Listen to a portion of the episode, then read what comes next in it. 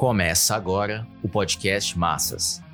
Editorial do Jornal Massas, número 632, 21 de março de 2021. Viva as conferências regionais do POR. A tarefa histórica consiste em superar a crise de direção mundial.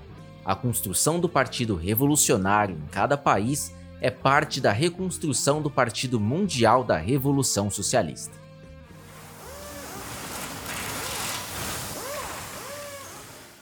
Partido Operário Revolucionário realizou suas conferências regionais entre janeiro e março. Iniciou a preparação em outubro. Dois meses depois, as principais resoluções estavam concluídas e já se discutiam nas células os seus fundamentos programáticos, a linha política, as bandeiras e a tática. Nesse espaço de tempo, o partido desenvolvia sistemáticas campanhas de resposta à crise sanitária, a onda de fechamento de fábricas, a destruição de postos de trabalho, a redução dos salários, a liquidação de direitos trabalhistas e ao avanço da implantação do ensino à distância. Travava a luta contra as medidas emergenciais do governo Bolsonaro e do Congresso Nacional, rechaçando seu conteúdo e orientação antioperária, antipopular e antinacional. Nesse mesmo espaço de tempo, combatia a política de conciliação de classes das direções sindicais e dos partidos reformistas, cujas consequências eram e são reforçar a passividade das massas desorientadas e assustadas com o desconhecido fenômeno da pandemia. Em particular, o POR se dedicava à luta contra o fechamento da Ford depois de se ter empenhado na defesa da greve dos metalúrgicos da Renault e dos trabalhadores dos Correios. Ainda quando se realizavam as conferências de São Paulo e da Regional Norte, o partido se dedicava a evitar que a impostura da direção do Sindicato dos Professores Paulistas causasse grandes estragos com a sua greve sanitária. As raras manifestações de rua ajudaram o POR a expor sua crítica à política burguesa do isolamento social e a defender um programa de emergência capaz de unificar os explorados contra as brutais consequências da crise sanitária e econômica.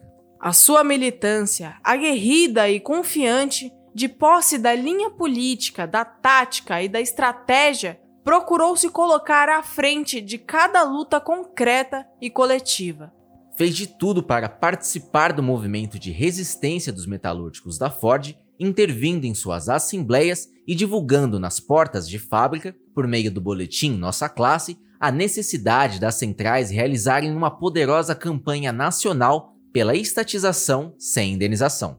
Foi nas condições de potente flagelo dos explorados que poucas vezes foram vistas com tal magnitude na história social do país e de profunda passividade do proletariado, acuado e destituído de suas armas de ação e organização coletivas, que são os seus sindicatos, que a militância porista compenetrada, convicta, disciplinada e destemida realizou suas três conferências regionais. Graficamente, se pode dizer que o cumprimento dessa tarefa abriu mais uma trincheira que fortalece a luta defensiva da vanguarda com consciência de classe em superar a crise de direção revolucionária. A gigantesca crise mundial que arrastou o Brasil para o precipício econômico e potenciou a barbárie social tornou ainda mais claras as condições objetivas necessárias às revoluções proletárias, a derrocada dos monopólios, a liquidação do parasitismo financeiro e a transformação da propriedade privada dos meios de produção em propriedade socialista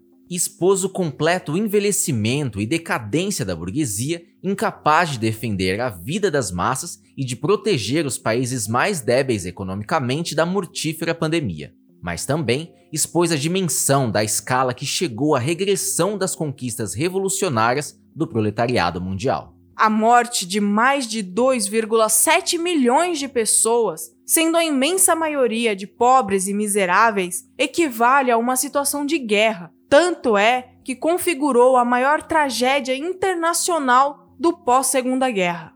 o Brasil ocupou o lugar dos Estados Unidos como epicentro da crise sanitária, aproximando-se de 300 mil mortos. Os governantes, administradores dos negócios da burguesia, sapateiam por cima da montanha de cadáveres com suas mil e tantas divergências e disputas políticas. Sequer conseguiram promover uma ação comum de combate à pandemia por meio da vacinação. As potências e os monopólios se utilizam desse quadro fúnebre de enfraquecimento das nações oprimidas para especular e travar a guerra comercial em torno da principal arma de controle da pandemia e de arrefecimento das mortes. É sob essa situação mundial sombria que a vanguarda com consciência de classe tem de recorrer com o máximo de decisão e vontade as conquistas programáticas, teóricas e práticas do marxismo, leninismo, trotskismo. Não há um só novo problema que expresse a desintegração do capitalismo que não encontre resposta no marxismo. Evidentemente, as conquistas não resolvem a tarefa de conhecer detalhadamente as particularidades de cada país. Nessa tarefa reside a responsabilidade dos revolucionários. Avaliamos que as conferências do POR deram mais um passo nesse sentido. Penetramos um pouco mais nas leis históricas de formação do Brasil semicolonial.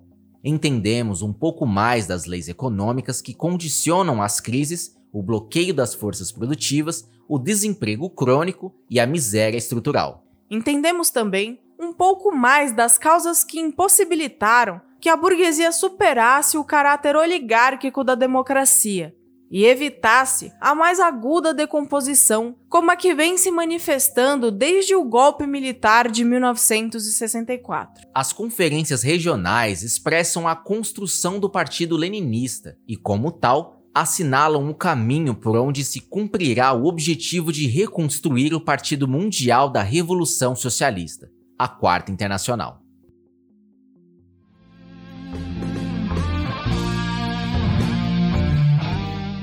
Esse podcast é apresentado pelo Partido Operário Revolucionário, membro do Comitê de Enlace pela Reconstrução da Quarta Internacional. Para mais informações, acesse pormassas.org.